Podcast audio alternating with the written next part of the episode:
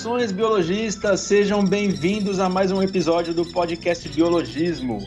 Nós já estamos nos encaminhando para a reta final da segunda temporada e você está ouvindo hoje o nosso episódio número 42. Hoje teremos uma conversa com um tema excelente com uma convidada especial. Então se ajeita aí, prepara seu exercício físico, ou sua limpeza doméstica, ou o que quer que você esteja fazendo nos ouvindo e vem com a gente. Meu nome é Flávio, eu sou biólogo e hoje estou acompanhado do meu amigo Ribas. Opa, e aí galera?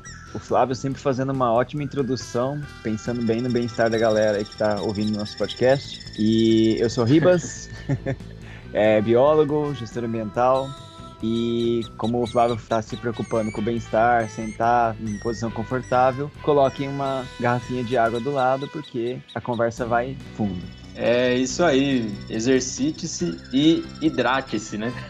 Bebam água, galera. Como, como, sempre. Bom, Ribas, você como um bom rapaz geek que é, fala para mim, você sabe o que significa o número 42? Esse número é muito importante para a comunidade geek porque basicamente significa a resposta universal que o Douglas Adams, né, naquele na saga, né, do Guia do Mochileiro das Galáxias, só quem leu, né, ou assistiu o filme tem uma noção melhor do que significa 42, mas basicamente eles já descobriram a resposta universal, eles só esqueceram de saber qual era a pergunta. Então, o legal de toda a saga é descobrir qual era a pergunta. Mas vale muito a pena porque virou um farol assim para a comunidade geek e tanto que o Dia da Toalha, né, que é o dia do, da cultura nerd, se chama Dia da Toalha por causa do Guia do Mochileiro também. E esse episódio é especial porque é 42, então a gente vai ter alguma algumas respostas aqui hoje. É isso aí, esse filme é maravilhoso. Eu não li o livro até hoje, mas o filme é bom demais. E quando eu vi que o episódio era número 42, falei, bom, tem que puxar a referência.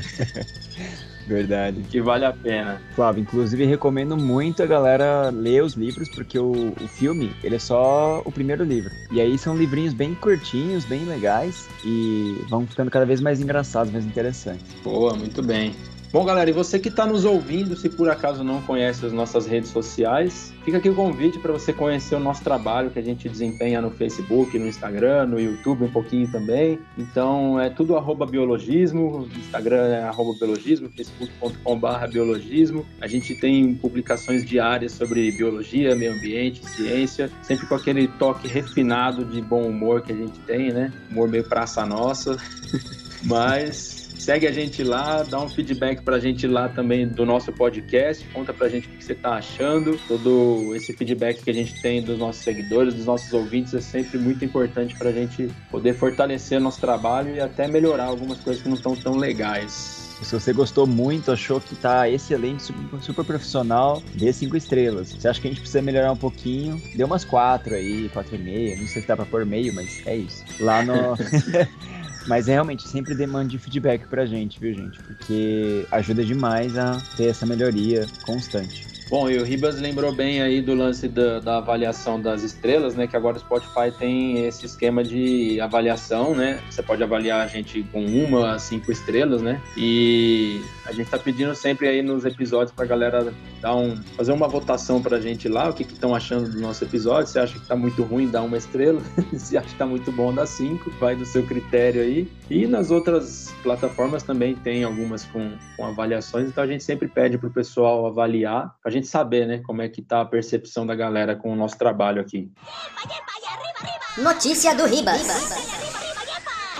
E a notícia do Ribas de hoje é ONG Corredor Ecológico coordena a reconstituição ambiental no Vale do Paraíba. Eu trouxe essa porque é um videozinho curto, né, mas que conta realmente uma matéria curta da Globo, né? Que conta realmente um pouco do que, que essa ONG tá fazendo lá no Vale do Paraíba, né? Essa notícia é de 2019, um pouco antiga, mas não tanto. E é muito legal porque ela atua em São Paulo e ela recupera vegetações degradadas no estado, né? Um trabalho que eles conseguiram fazer uma união de proprietários de terra, prefeituras, empresas e tudo mais. Então, é, fala bastante sobre essa ação da ONG e também a ação da própria prefeitura que percebeu a importância, né, da reconstituição de áreas degradadas e também é muito legal porque assim eles restauram, auxiliam a restauração com empresas ou a própria prefeitura e né, toda empresa precisa fazer uma certa compensação ambiental, né, com toda a terra.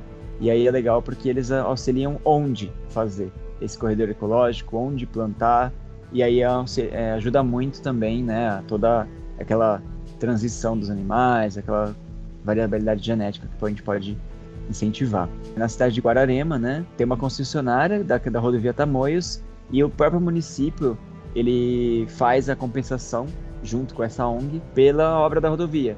Então ele auxilia sensibilizando os donos de terra, sensibilizando as empresas e tudo mais, para eles poderem auxiliar e fazer esse reflorestamento, esses corredores interessantes. Contando a notícia que além de fazer uma boa parte de reflorestamento e tudo mais, ele também utiliza uma porcentagem menor para poder monetizar também com bromélias. Ele tem um café ali dentro que ele realiza também educação ambiental e tudo mais por ali perto. Então achei muito legal a notícia, porque é uma coisa que não é sempre fácil, né? A gente vê prefeitura, ONG, proprietários, empresas, todos fazendo um trabalho em conjunto ali em prol do meio ambiente, né? E tendo essa sensibilização, essa consciência bem unida, né? Unificada Legal, mano. E assim, é, isso é uma coisa que deveria acontecer com mais frequência, né? Toda essa união aí, né? De, de diferentes setores, né? Porque todo mundo só tem a ganhar com isso, né? Muito boa notícia. A gente deixa na descrição do episódio aí para quem quiser ler mais, né? Ler mais detalhadamente.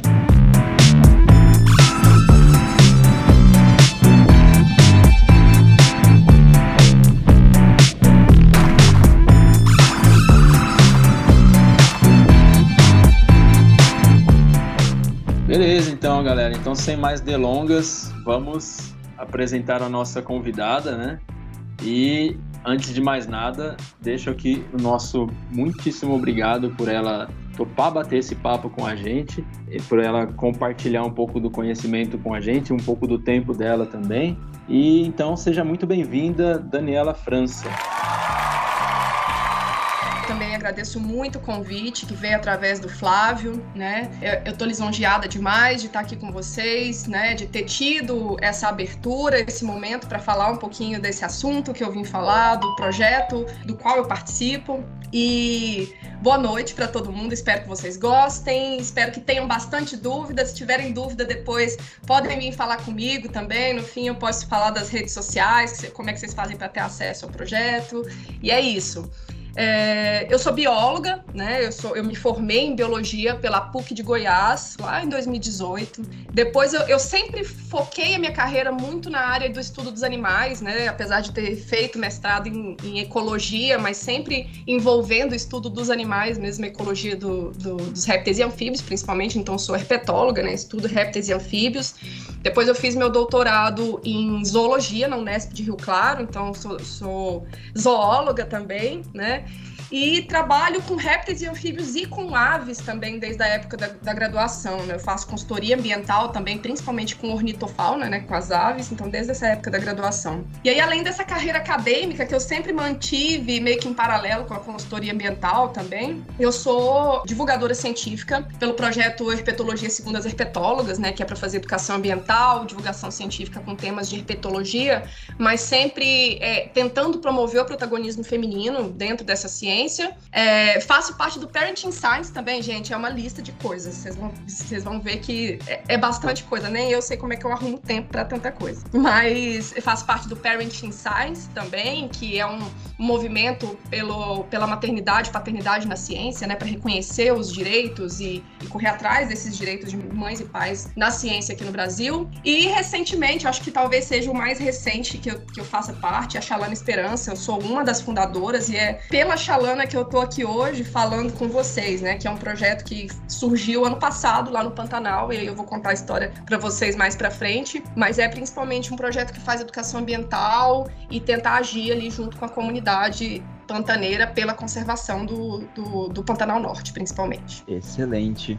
Inclusive, eu confesso que eu não conhecia, assim, muito no começo, né? Quando o Flávio chegou pra me falou, não, então, Shalom Esperança, eu falei, espera, deixa eu ver o que é isso. Aí eu entrei no site, eu dei uma olhada, eu depois eu fui mais atrás mesmo, e é, nem parece que tem um ano, né? Nem parece que tem menos, tem tanto pouco tempo, assim. É de tão interessante, tão realmente direto, profissional que vocês estão fazendo. Então, realmente, o impacto foi muito grande, né? Muito é, positivo. É, obrigada, Ribas. E é, é, é uma coisa que todo mundo fala bastante. A gente fez muita coisa em um ano. Às vezes a gente se assusta quando a gente vai contar todas as coisas que a gente já fez nesse um ano, né? E tão poucas pessoas, porque nós começamos em quatro membros fundadoras, todas mulheres, e hoje nós temos dez. Mas assim, a maior parte do tempo foram, fomos só nós quatro, claro que com outras parcerias também, né? Mas foi muita coisa realmente para um ano e para um trabalho completamente voluntário também, né? Que é importante falar isso. Perfeito. É, de fato, muitas conquistas em tão pouco tempo, tal. Então, de parabéns pela primeira pela iniciativa, né? Pela ideia do projeto e você também por conseguir arrumar tempo para participar de tanto projeto, de tanta frente aí e tal. E como você comentou, hoje você está aqui representando a Xalana Esperança, né? Você vai estar tá aqui através da Xalana Esperança e a gente vai falar para o pessoal o que, que é Xalana Esperança, falar um pouquinho, mas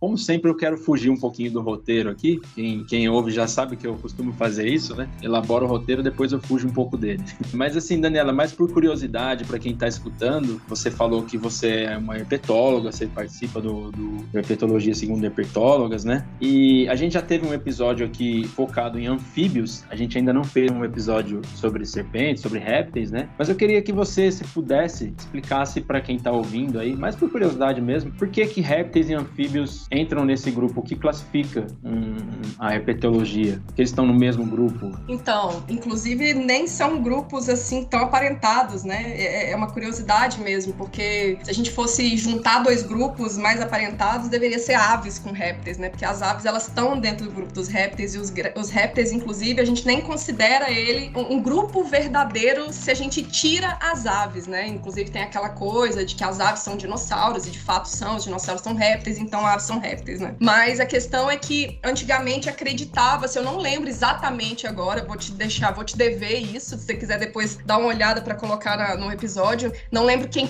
criou esse termo herpetologia, mas vem da origem da palavra herpeton, né, que são animais rastejantes. Então, tudo que se parecia com um animal que era rastejante era incluído dentro da herpetofauna, né, que, que são esses répteis e anfíbios. E aí, por acreditar-se que, que tinha essa questão deles serem do mesmo grupo, antes, antes lá da filogenia, né, da sistemática, como a gente conhece hoje, eles eram classificados dentro de um grupo só por causa disso. Tá excelente. e a gente aproveita para deixar esse gostinho aí, né, para quem sabe mais para frente fazer um episódio sobre herpetologia. E já Opa. fica o convite aí para Daniela. Com certeza. Só chamar. Demorou então. Bom, então vamos agora pro pro tópico mesmo, né? Voltando pro roteiro aqui. Daniela, queria pedir para você falar um pouquinho sobre o histórico da Xalana Esperança, que é uma, uma organização recente aí, né? Mas que, como o Ribas comentou, como você também comentou, já tem algumas conquistas bem legais, inclusive, né? Mas queria que você falasse um pouquinho sobre como surgiu essa ideia. Vocês são é, originalmente em quatro biólogas, né? E, enfim, se pudesse falar como surgiu a ideia, como foi a fundação e, e aí a gente vai desenvolvendo a partir daí. Certo. É, é uma história muito peculiar, né? O surgimento da Xalana Esperança, que inclusive no início era Comitiva Esperança, e depois a gente descobriu que já tinha uma ONG chamada Comitiva Esperança, e tivemos que adotar a Xalana Esperança, mas eu vou explicar. Foi muito peculiar porque surgiu do nada, não foi uma ideia que eu e nem as outras três fundadoras tivemos assim, e falamos, vamos nos unir para juntar uma organização, uma instituição. Não foi isso. Foi uma das nossas fundadoras, a Luciana Leite, né? Ela foi para o Pantanal ano passado, em setembro, para comemorar o aniversário de casamento dela. E ela tinha esse sonho com o marido, chegou lá e viu o Pantanal pegando fogo, né? E, e se deparou com esse cenário. Ela já tinha visto nos documentários, né? No, no, no noticiário, na verdade, que o Pantanal tava com alguns focos de incêndio, que tava passando por essa, é, essa estação muito seca, que tinha incêndio e tudo, mas ela falava com o pessoal de lá e falava: não, ainda tá controlado, tá normal, pode vir, que a gente consegue te receber.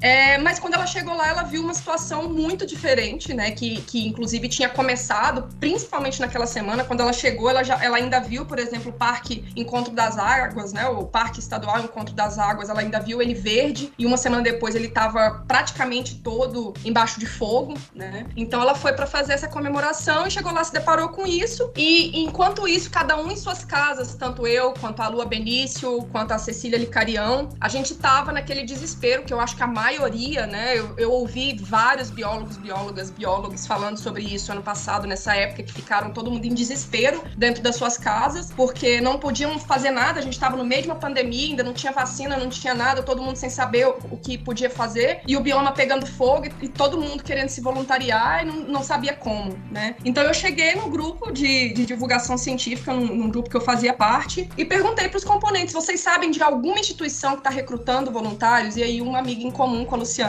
falou: Dani, é, chega na Luciana, conversa com ela, porque ela está querendo montar uma equipe, ela está lá, ela vai voltar para casa, porque ela não mora lá, ela mora em Foz do Iguaçu, ela vai voltar para casa e vai recrutar essa equipe para voltar para lá, porque tem muita coisa acontecendo e eles precisam muito de ajuda, tanto a comunidade quanto brigadistas, quanto todo mundo que estava nessa linha de frente do fogo. E aí eu entrei em contato com a Luciana, ela já tinha. Aí as duas também tinham entrado em contato com ela, né? A Lua e a, e a Cecília. E foi meio que uma, uma junção dessas, dessas mulheres que estavam querendo fazer alguma coisa. E a gente se juntou, fomos pro Pantanal, chegamos lá, começamos a agir em todas as frentes que dava pra gente agir, mas principalmente na logística. É muito complicado logística em Porto Jofre, que é a região onde a gente age, né? No Pantanal Norte. Para quem não sabe, é, só de estrada de terra são 130 quilômetros de estrada muito ruim. Então, é, é, é, de estragar até carro 4x4. Então, a logística é complicada. Você chega no vilarejo, não tem um, uma venda, não tem um supermercado, não tem um posto de saúde, não tem uma farmácia, não tem nada. Então, tudo que a gente precisa tem que viajar quatro horas de estrada para chegar em Poconé. Então, a gente agiu muito nessa questão da logística, ajudando todo mundo que estava na, na linha de frente do fogo. E nessa primeira campanha, né, que foi essa campanha emergencial, a gente já começou a conversar com a população e observar junto com essa população ali da comunidade o que que eles estavam precisando, o que que estava por trás desse incêndio ali nessa região, né? Quais eram os outros problemas ambientais que essa região enfrentava e o que estava ocasionando isso. E hoje, né, desde então a gente fala que a gente nunca foi embora, a gente chegou lá e nunca foi embora porque a gente está desde sempre tentando entender quais são os problemas, ouvir da comunidade o que eles precisam para agir junto com eles. É isso. Nossa, realmente é muita coisa ao mesmo tempo, né? Como você Sim. falou. Acho que quando a gente faz por propósito e ao mesmo tempo por carinho, né? Por amor que a gente faz, né? Eu acho que independente de a gente fazer uma ou 45 coisas, a gente faz com garra, né? E realmente fazer tanta coisa, né, em tão pouco tempo e com uma efetividade tão boa, assim, né, de certa forma, pensando que a situação é bem triste, né, várias situações diferentes, é muito bom ter um grupo, pelo menos um, um grupo que está conseguindo fazer essa parte de voluntariado, está conseguindo colocar para frente isso. E essa experiência com certeza deve ser muito louca por enquanto, né, acho que nem tem como falar se você é recompensadora, se não é ainda, né, você tá naquela correria ainda. É, a gente sempre fala que é uma montanha russa, principalmente quando é essa época de fogo, né? Que não era tão comum ter uma época de fogo no Pantanal, mas já é o segundo ano seguido que a gente tem isso, infelizmente. Agora com essa seca prolongada, principalmente. Mas a gente sempre fala que é uma montanha russa, né? Que uma hora a gente está super feliz de conseguir apagar um foco de incêndio, ou que a chuva caiu, ou que a gente escutou de uma criança que, poxa, aquela segunda-feira foi a melhor segunda-feira da vida dela porque ela teve um curso sobre as serpentes. Mas aí, ao mesmo tempo, a gente vê muito bicho atropelado, a gente vê caça ilegal, a gente vê um monte de bicho carbonizado. Então é sempre essa montanha russa de sentimentos, de tantos problemas para a gente ajudar a combater e tanta coisa que a gente tem conseguido fazer fazer, mas não é suficiente, né? É uma sensação, muitas vezes, de enxugar gelo mesmo. É a briga do educador ambiental, que é chamado de eco-chato, né? Exatamente. Faz, faz, tanta coisa, tipo, social também, faz tanta coisa até para economia, de certa forma, mas que tá sempre brigando por alguma coisa melhor, né? O interessante é que a, a Xalana, o projeto, ele surge de uma necessidade, né? Não é uma coisa como você comentou, você estava buscando alguma ONG, alguma instituição para ajudar e tal, e como não tinha nada ali, já tinha essa necessidade e vocês decidiram tomar essa iniciativa, né? O que é, é bem legal porque, inclusive, vocês criaram um projeto com pessoas que não eram conhecidas, né? Vocês não eram amigas, conhecidas antes tal, conheceram através disso, né? Mas com o foco, com essa força de vontade, né? De realmente ajudar o bioma que está ali próximo de vocês, que vocês estavam vendo, né? Porque assim, a gente vê muito pela TV e até posso usar a própria pandemia como exemplo, muito que a gente vê longe da gente acaba sendo banalizado, né? A gente é, se acostuma. Exatamente, se acostuma com a situação que é uma tragédia, tanto a pandemia quanto essas queimadas, né? É, uma curiosidade aqui, fazia um ano que eu não gravava somente com o Ribas e uma convidada, né? E o último episódio que a gente gravou foi justamente falando sobre as queimadas no Pantanal e na Amazônia, né? Nossa, é verdade. coincidência, né? Acabou é, chegando esse tema de novo para a gente fazer junto, né? E é uma tristeza, né? A gente ver isso no Pantanal, uma área alagada, a maior área alagada do mundo, né? Passando por isso, né? É, uns, algum tempo atrás era até uma coisa impensável, né? O Pantanal em chamas, né? Exatamente, é muito complicado. E o mais engraçado do que você falou, né, que a gente surgiu de uma necessidade, é que quando a gente pedia para se voluntariar lá no Pantanal, eu, as meninas e muita gente que eu percebi que, que queria se voluntariar e pessoas que chegam até a gente hoje para pedir estágio pedem muito nessa época que está tendo fogo, né? Então, naquela época tinha muita gente querendo ir trabalhar no Pantanal e agora, de novo, surgiu muita gente pedindo estágio. Mas o nosso trabalho e o que a gente fez a priori era um trabalho que ninguém queria fazer ou que não sabiam que, que poderiam fazer, que é um trabalho invisível, esse trabalho da logística, principalmente, né? De ajudar, por exemplo, comprando medicamento ou conseguir transporte para um bicho que está machucado ou simplesmente monitorar o rio para ver onde tem um bicho machucado e avisar os veterinários. Então, tem um interesse muito grande né, desses profissionais de irem trabalhar com os bichos, fazendo salvamento, alimentando os bichos, mas quando é um trabalho mais burocrático, esse trabalho que não tem tanto reconhecimento, que fica por trás né, dos bastidores, não tem tanta gente que quer é, se voluntariar para isso também. Então, eu queria muito até fazer um apelo né, para que as pessoas entendam a importância desses trabalhos invisíveis também. Né? Eles são menos reconhecidos, mas eles são tão importantes que sem eles esses outros trabalhos que são tão importantes quanto não, não podem acontecer. Nossa, realmente, uma das coisas que você comentou agora que realmente é essa questão da gestão, né? Que fica por trás e que consegue fazer todas as conexões entre as necessidades e as importâncias, né, aquelas prioridades, e que tem que pensar de uma forma rápida, criativa e até com coragem, né? Porque às vezes você não sabe muito bem como fazer aquilo, mas tem que fazer, aquilo tem Exato. que ser feito. São pepinos que vão surgindo a todo Sim. momento. e acho que é muito importante o pessoal saber mesmo, porque é muito lindo chegar, falar, ah, eu ajudei a cuidar da onça pintada, por exemplo, ou né, ajudei a apagar o fogo e tudo mais, mas quem que tá ali atrás realmente chamando você para ajudar apagar o fogo ou que organizou toda a situação ali junto com a prefeitura, junto com o bombeiro, junto com etc. Então realmente é estupidamente importante esse trabalho e como você comentou, tem que ter mais gente que faça isso, tem que ter mais gente que bote realmente a mão na massa e depois que você começa a fazer é, é muito muito bom fazer isso, né? Não é uma coisa que tipo fica 100% chato, fica importante você corre atrás dessa prioridade, dessa, desse propósito, né? Eu acho importante também pontuar mesmo isso, porque de fato muitas pessoas têm a, a, que nem a Daniela comentou, a vontade de ir lá ajudar, né? O que é uma coisa muito nobre, né? Porque a gente tem muita gente aí que não dá a mínima para isso, né? Acha que é mimimi, papo de eco chato, como o Ribas falou e tal. Só que é, a engrenagem tem que estar tá rodando, né? Não é só a linha de frente, né? Se não tem a engrenagem funcionando ali, né, dentro ali, né? Todos os outros papéis não são possíveis, né? Então, é até um, um tema que acaba não, não aparecendo muito, né? É, essa questão do, da logística, né, de que ninguém se interessa muito por essas, esses setores, essas áreas, né, de atuação, mas de fato tem uma importância vital para que o, o bioma seja ajudado, né, de uma forma geral, né. Exatamente. E assim, uma coisa, por exemplo, que a gente não pode deixar de comentar também, né, quem vai alimentar todos esses veterinários, todos esses biólogos, todos esses brigadistas, policiais, militares que estão ali, bombeiros, todo mundo, por exemplo, precisa de alimentação, né? Então ter tiveram uhum. momentos, inclusive, que a gente levou marmita pro pessoal que estava em campo. Alguém precisava fazer isso, né? Levar água, levar um refrigerante para alguém que está lá no meio do fogo combatendo e o refrigerante vai dar energia para a pessoa continuar fazendo aquele trabalho tão importante, né? Então, são trabalhos essenciais e, e tão importantes quanto, só que não são glamurosos.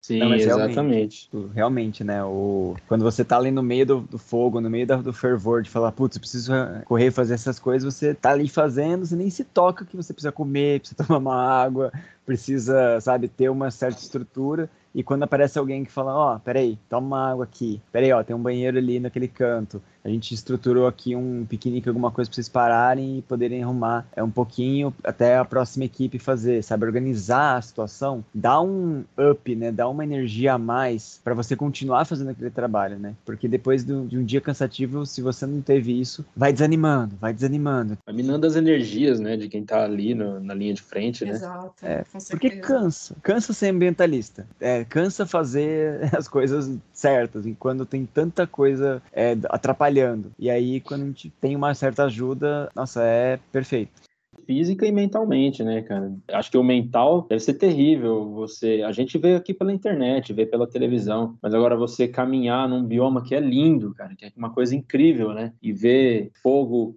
consumindo tudo, vegetação, vendo um monte de carcaça de animal né, carbonizado ali, deve ser extremamente desgastante. Acho que com certeza a Daniela pode falar um pouco mais sobre isso, pela experiência, né? Sim, com certeza. É uma das dificuldades muito grandes que a gente tem é essa questão da saúde mental mesmo, né? É, a Luciana, inclusive, ela fala, até hoje, quando ela lembra do ano passado, ela, ela chora. Eu, eu comecei a desenvolver mais, acho que é, é quase um estresse um pós-traumático que a gente acaba sofrendo, né? Inclusive, passou um, um, um, Profissão Repórter na Globo, esse último que passou, acho que da semana passada, mostrou essa cena, que foi a cena que, que eu vi, inclusive, de novo lá no Profissão Repórter e que eu fiquei mal o dia inteiro no outro dia de lembrar o que, que aconteceu, que foi essa cena onde eu abaixei e tinha uma cobra que eu nunca tinha visto viva na natureza. Eu vi esse bicho carbonizado e vi e nesse mesmo local tinham várias outras, né? Cobra, para quem não sabe, é o meu, meu é o meu bicho que eu estudo a vida inteira, né? Então tava ali aquele cemitério de cobras, várias não tinham sido carbonizadas, mas tinham superaquecido e morrido por causa dessa situação. Então aquilo me, me deixou tão mal que só de lembrar e reviver aquilo eu fico muito mal. Então a saúde mental da gente fica muito abalada nessas situações de estresse, né? De grande estresse. E tem a questão do ano todo, porque aí é no ano todo, quando não está acontecendo incêndio, que a gente começa a ver todas as coisas erradas. Você falou sobre as épocas em que não está tendo queimada, então, assim, a gente entendeu um pouquinho sobre como é a atuação do projeto nessas épocas de queimada, auxiliando bombeiros, né, voluntários e tal, mas nas épocas de que não está tendo queimada na época de, de, chuva, de cheia do Pantanal. Como é a atuação da Chalana Esperança? Então, assim, a gente tenta, no geral, né, a gente tem um objetivo geral que é contribuir para a conservação do Pantanal através do envolvimento comunitário e da articulação com entidades locais, regionais, globais, que sejam verdadeiramente comprometidas, assim como a gente quer ser, né, com a proteção da biodiversidade e do bem viver de comunidades tradicionais ali da região onde a gente atua. Então, a gente, a Chalena funciona como meio que uma ponte para essas boas ações, né, unindo pessoas e entidades em prol da conservação. Então a gente vive o tempo todo buscando parcerias e ligando parceiros com outros parceiros, né, instituições com outras instituições, fazendo essas pontes. E as nossas atuações de fato ali no Pantanal, que Xalana faz diretamente com a comunidade. Por exemplo, a gente tem alguns cursos, né? Então temos cursos, fizemos cursos para tanto para arrecadação de dinheiro para poder ir para o Pantanal, né? Porque é isso que eu estava falando, a logística lá é muito complicada então a gente muitas vezes tira dinheiro do próprio bolso, né? A gente acaba pagando para trabalhar e aí temos que fazer algumas arrecadações. Ano passado a gente fez, abrimos duas vaquinhas, conseguimos uma boa arrecadação para comprar equipamento de brigada, até caminhão a gente comprou e deixou para a comunidade usar na época da, do, do fogo e agora esse caminhão está sendo usado para levar lixo, né, da, da, da comunidade para a cidade também. Então a gente faz esses, esses, essas campanhas de arrecadação, uma rifa aqui, uma rifa ali, um curso para arrecadar dinheiro. Por exemplo, a gente teve ano passado o curso Pantanal Vive, onde a gente teve a participação do Hugo Fernandes falando sobre as questões do Pantanal, né, sobre essa questão de mudanças climáticas e as, as consequências disso para o Pantanal. Nesse mesmo dia, eu dei uma palestra sobre a cultura pantaneira também, contando sobre a história da ocupação humana no bioma, que tem tudo a ver com tudo que está acontecendo hoje. É muito interessante as pessoas saberem que é, o modo de vida pantaneiro não afeta o ecossistema da forma como as grandes monoculturas afetam, né? Como a criação extensiva de milhões de cabeças de gado hoje afetam também, é diferente do que a gente tinha antigamente. Então, a palestra foi mais ou menos nesse assunto. E uma palestra sobre a Xalana também, né? Que a gente contou sobre as nossas ações, o que, que a gente pretendia fazer no futuro. Depois tivemos curso de diferenciação de serpentes peçonhentas, que eu dei duas edições também para a gente arrecadar dinheiro, né? Cursos sempre é, filantrópicos que a gente abre vagas para pagantes, mas abre vagas também para pessoas que não conseguem pagar. E aí tem os cursos de capacitação na comunidade também. Então a gente tem um projeto muito bonito com duas professoras incríveis que são biólogas, né? Uma é a Lua e a outra é a Raquel, que entrou recentemente na Chalana. A Raquel ela dá o curso de crochê e malha para as mulheres do Jofre e a Lua dá o curso de amigurumi, que são aqueles bichinhos de crochê, né, que estão super na moda inclusive agora. E isso esse curso é para capacitar essas mulheres que muitas delas não têm uma fonte de renda, né? Então muitas acabam dependendo de seus maridos, podem ficar expostas por causa disso a algumas situações de violência, de abuso. Então a gente tenta capacitar elas, dar uma opção de, de renda para elas conseguirem sair de alguma situação que elas não estejam confortáveis com aquilo. Ter essa fonte de renda ajuda muito, né? A inclusão digital também é outro curso muito interessante, que o Heidegger Nascimento é um dos nossos únicos homens que a gente tem no grupo. Tem o Heidegger e o Daniel, que é o posadeiro, que também faz parte da Xalana Esperança, o resto é tudo mulher. E o Heidegger, ele é um excelente fotógrafo, então ele deu um curso de fotografia em celular para a comunidade e de inclusão digital, porque a gente percebia que eles mesmos, o próprio pessoal ali da comunidade, eles não conseguiam relatar para o mundo o que estava acontecendo com eles, né? Então eles não tinham, ali temos a internet muito restrita, eles não tinham nem celulares, a maioria deles, então conseguimos doações de celulares também para ter o curso e tal. Então a gente para inserir eles nesse mundo que hoje a gente não consegue fazer nada sem estar incluso nesse mundo digital. E nessa, nessa última campanha a gente teve também um curso é, sobre serpentes, identificação de serpentes, diferenciação de serpentes peçonhentas e não peçonhentas para as crianças da comunidade comunidade na escola da Pantera, que é uma ONG internacional super reconhecida, que tem uma sede ali no Jofre também, e para os funcionários da, da, Pantera, e a gente vai estender nas próximas edições é, para funcionários de outras pousadas também, porque o pessoal da comunidade trabalha nessas pousadas, então é muito importante para conservação, claro,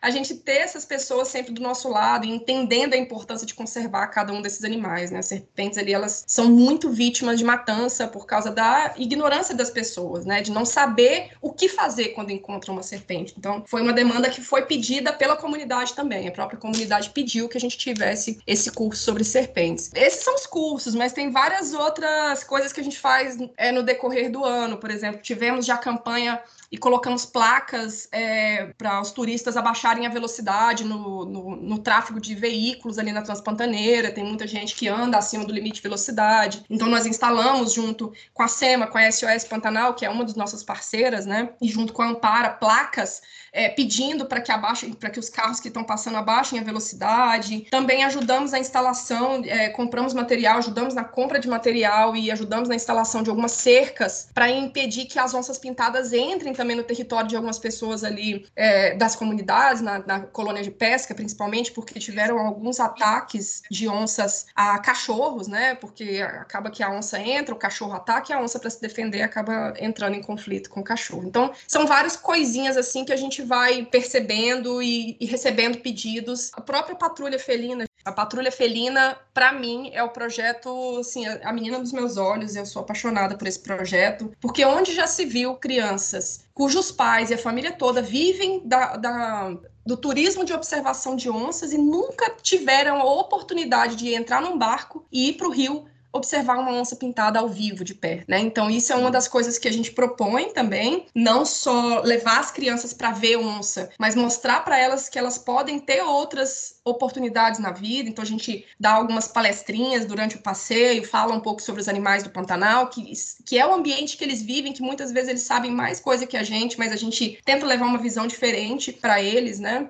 Que os bichos não são inimigos, que os bichos são quem dão a fonte de renda para eles e por isso eles precisam conservar. E a gente fez os mini guias de, de, fauna também de vertebrados do Pantanal. E esses mini guias a gente colocou os principais animais que são mais comumente vistos ali na região, né, principalmente do Pantanal Norte também. Então temos répteis e anfíbios, aves, mamíferos e estamos produzindo o de peixes também. E aí esses mini guias, eles já são distribuídos ali nas pousadas, para os turistas e também para as crianças e para a comunidade, e a gente quer imprimir mais para distribuir nas escolas da região, principalmente escolas públicas também. Incrível a quantidade de, de frentes de atuação que vocês têm, de iniciativas, é muito legal mesmo. Vocês têm projetos voltados para crianças, para mulheres né, terem uma autonomia financeira, o meio ambiente, né, fauna e a flora, né, a biodiversidade. É, é, muito legal ver essa gama enorme de frentes é, atuando, né, é, sem deixar ninguém para trás, sem deixar ninguém de lado, sem, deixar, sem colocar ninguém acima de ninguém ali. E realmente um projeto socioambiental fantástico, vocês estão de parabéns mesmo. E uma coisa que não deve ser nem um pouco fácil de fazer, como você comentou, tem que colocar dinheiro do bolso de vez em quando, né? E isso só demonstra todo o envolvimento que vocês têm, a paixão que vocês têm pelo, pelo ideal, pelo projeto, né? Pela iniciativa, né? E já falando assim sobre as dificuldades, né? Quais são os, os pontos que mais colocam obstáculos assim para o projeto? Acompanho já o, seu Instagram, o Instagram da Chalando Esperança, então de vez em quando a gente vê um pouco sobre a dificuldade, a gente vê um pouco sobre as conquistas também. O que me vem à cabeça agora foi uma publicação relativamente recente de um, uma batida de carro, um acidente de carro que vocês tiveram em uma, uma estrada ali, né? Então eu queria que você falasse um pouco sobre isso, sobre essas dificuldades e, e como que o pessoal pode ajudar né, também, né? Quem está ouvindo, no caso. Perfeito, Flávio. Essa batida, a gente ficou com um rombo muito grande ainda bem que a gente já conseguiu pagar uma parte, né, por causa das doações. Então, mais uma vez, eu agradeço muito todo mundo que doa. A maioria do, do, do nosso apoio vem por meio de, de, de, doações, inclusive doações individuais, essas vaquinhas que a gente faz. Algumas instituições, inclusive tem uma instituição que doa pra gente às vezes, que é a Live, que é de moda fitness, que ela patrocina a Lua. A Lua, ela, ela é Instagrammer, né, ela é blogueira de, de vida saudável e tudo, ela é lutadora, então a live já patrocinava ela e através dela a gente conseguiu esse patrocínio. Já é a segunda vez que a live patrocina a gente, assim, com valor bem alto e dá para a gente cobrir muitos rombos que a gente estava, né? Então, cartão de crédito história, fica uma coisa, é, assim, complicada. Mas eu acho que é isso, a falta de dinheiro é uma das grandes dificuldades, né? E isso vem da falta de apoio do governo, né? A gente tem muito pouquíssimos editais para projetos como o nosso, e a maioria desses editais são ganhos por organizações muito grandes e muito já bem estruturadas, já reconhecidas, já famosas. Então, projetos pequenos que estão começando é muito difícil ganhar um edital. A gente, por exemplo, não tinha CNPJ até pouco tempo, e aí fomos adotadas, eu sempre gosto de falar isso, né? Fomos adotadas pela, pelo Instituto Espaço Silvestre, que abraçou nosso projeto. Então, hoje nós somos um, um projeto do Instituto Espaço Silvestre. Quem quiser acompanhar, inclusive, tem o site lá, Instituto Espaço Silvestre, só digitar no Google que aparece, né? Ainda bem que a gente tem isso hoje. Mas então, essa falta de apoio, a falta de apoio da comunidade, além da nossa bolha também, né? Porque a gente está aqui e a gente vive numa bolha onde os nossos amigos apoiam isso, acham lindo, maravilhoso, mas tem muita gente que não vê nem a importância de um projeto como esse, que não entende. Muitas pessoas da própria comunidade do Porto Jofre, será que eles entendem? Sabe, a gente sempre se pergunta e a gente sempre tenta manter uma conversa muito estreita com eles sobre isso, de querer saber se eles entendem a importância de tudo isso e o real motivo da gente estar tá fazendo tudo isso junto com eles, né? Então é muito complicado quando a comunidade, quando a sociedade não entende, dela dar algum retorno ou inclusive de pressionar os órgãos públicos, de pressionar o governo para que façam alguma coisa. A gente vê muito isso acontecendo, principalmente nesse, nesse nosso momento político do Brasil. Mostrar também outra dificuldade é mostrar que só há conservação com o envolvimento da comunidade. Então, tem muita ONG que se recusa a trabalhar com a comunidade. Teve ONG que se recusou a dar água para o gado, por exemplo, de pequenos produtores lá do Pantanal, ano passado. Então, a gente teve que agir nessa intermediação também, mostrando né, que, poxa, é a fonte de vida desse pequeno produtor ali, ele não está causando impacto. Quem causa impacto não é esse pequeno produtor. Então, tudo isso a gente precisa também, às vezes, intermediar. Então, a gente precisa, uma das coisas que a gente faz muito é chamar a comunidade para junto, porque não há, eles é que sabem, eles é que estão ali, eles é que sabem o que eles precisam, quais são as dificuldades deles. E se enquanto eles estiverem passando dificuldade, eles não vão conservar o meio ambiente. Então, é muito necessário a gente ter esse diálogo. A questão da autoestima da comunidade também, principalmente as crianças, crianças que acham que não vão crescer na vida, que vão vão crescer e vão ser piloteiros de barco como os pais deles e não vai ter outro futuro para eles se não for aquele, que não tem nenhum problema de ser piloteiro, né? Mas tem crianças que têm sonhos e acabam abafando esses sonhos por achar que não podem. Então a gente tem que lidar com isso também para fazer essas ações todas com eles, né? O baixo engajamento da comunidade também, às vezes no projeto. Então muitas vezes a gente tem que ir na casa de uma por uma para chamar para o curso de crochê ou para chamar para a patrulha felina ou alguma coisa assim, alguma ação que a gente está promovendo. A falta de apoio do agronegócio, né? É, eu acho assim, é claro que a gente espera que o agronegócio não apoie projetos conservacionistas, principalmente socioconservacionistas, né? Mas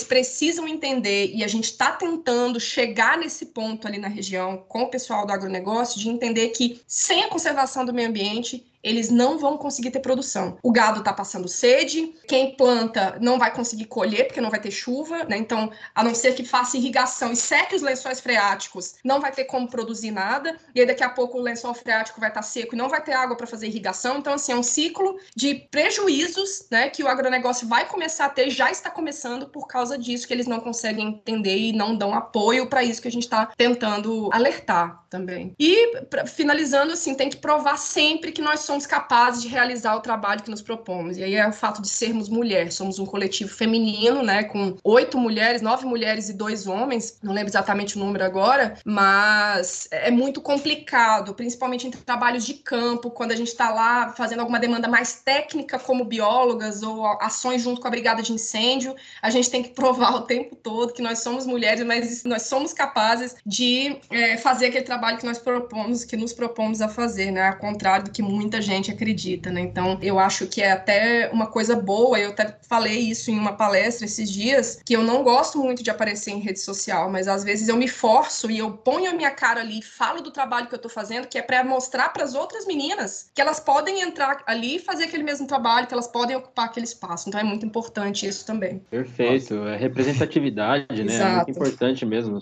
mostrar para uma menina que, como você comentou das crianças, né, que de repente tem uma autoestima mais baixa, baixa, acha que nunca vai ser nada além daquilo ali, você vai mostrando que, que pode sim, que, que é possível. E eh, vocês estão provando quão, quão capazes são de tocar um projeto desse muito bem sucedido, ajudando pra caramba a sociedade, a, a comunidade local, ajudando o meio ambiente e até os agricultores, o pessoal do agronegócio que mesmo torcendo o nariz, não entendendo ainda, infelizmente, né, a importância do meio ambiente, ainda com esse trabalho você acaba ajudando eles também, né? Você ajudando a preservar o, meio ambiente, o bioma ali, você também acaba ajudando a produção dele, né? Exatamente. É uma pena que, que, que tenha essa, essa resistência, né? Essa dificuldade em entender isso, né? Esses três pontos que ela comentou bem é, pontuais, né? O primeiro você comentou bem, que é a questão de representatividade, né? Que, como ela comentou, né? Ao aparecer realmente na rede social, a ter essa, essa voz, ela aumenta a representatividade feminina, mas ao mesmo tempo também ela se coloca como um exemplo. E esse exemplo também, ele vai criar uma proximidade, vai criar uma empatia, e isso as pessoas vão, vão se identificar com isso, né? Isso é super importante. Outra coisa que ela comentou foi a questão da, realmente da, da pauta ambiental, né? Tipo, de como que o governo, como que as decisões, elas não colocam realmente a, a parte ambiental como prioridade. Só que aí a gente, eh, eles percebem depois de um tempo que o ambiental é muito mais importante ser colocado como a pauta prioritária, porque querendo ou não, se o meio ambiente não for o primeiro a ser colocado como, né, como realmente a urgência de ser feita, de ser promovido e tudo mais, o social, o econômico e afins, eles não vão andar sem isso. Eles podem andar no primeiro momento, mas depois eles não vão se manter. Então, realmente,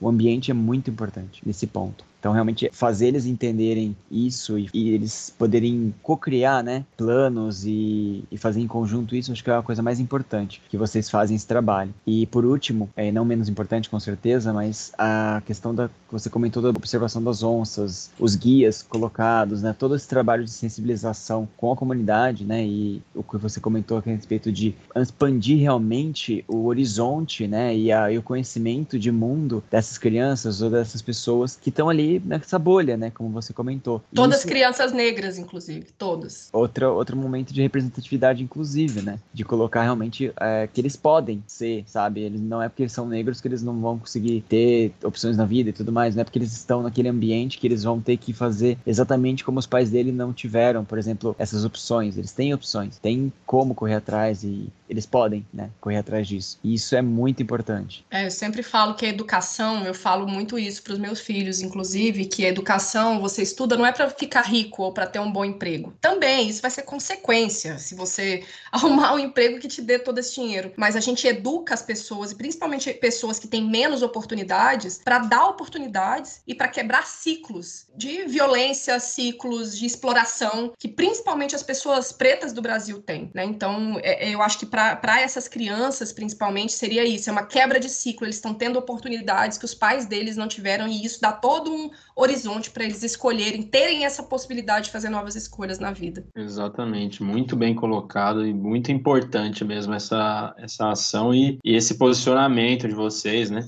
É, assim, eu queria voltar um pouquinho nos tópicos aqui. A gente está falando, né, sobre o sucesso do projeto em tão pouco tempo, né, as conquistas e tal. Mas assim, eu quero dar números à conversa só para dar uma dimensão para o pessoal que está ouvindo, né, de onde até o momento chegou o projeto de quais foram essas conquistas, né? Então, assim, eu tô com o site aqui, espaciosilvestre.org.br aberto, né? Barra Chalana Esperança, é, que o Ribas me mandou agora há pouco. E eu só queria ler um trechinho aqui de um parágrafo que diz exatamente sobre isso, sobre essas conquistas, sobre a importância do projeto para o bioma, né? Abre aspas. Em menos de um ano desde sua fundação, a Chalana Esperança mobilizou mais de 200 mil reais em arrecadações diretas e indiretas, sendo todo o recurso voltado para a conservação do bioma. E fecha aspas. Então, assim, a gente já tentou fazer uma vaquinha, a gente já fez uma vaquinha aqui na nossa cidade de São Carlos, voltado mais para uma ONG que ajuda animais domésticos e tal, e a gente viu a dificuldade que é você conseguir levantar uma grana para um projeto bacana. Então a gente vê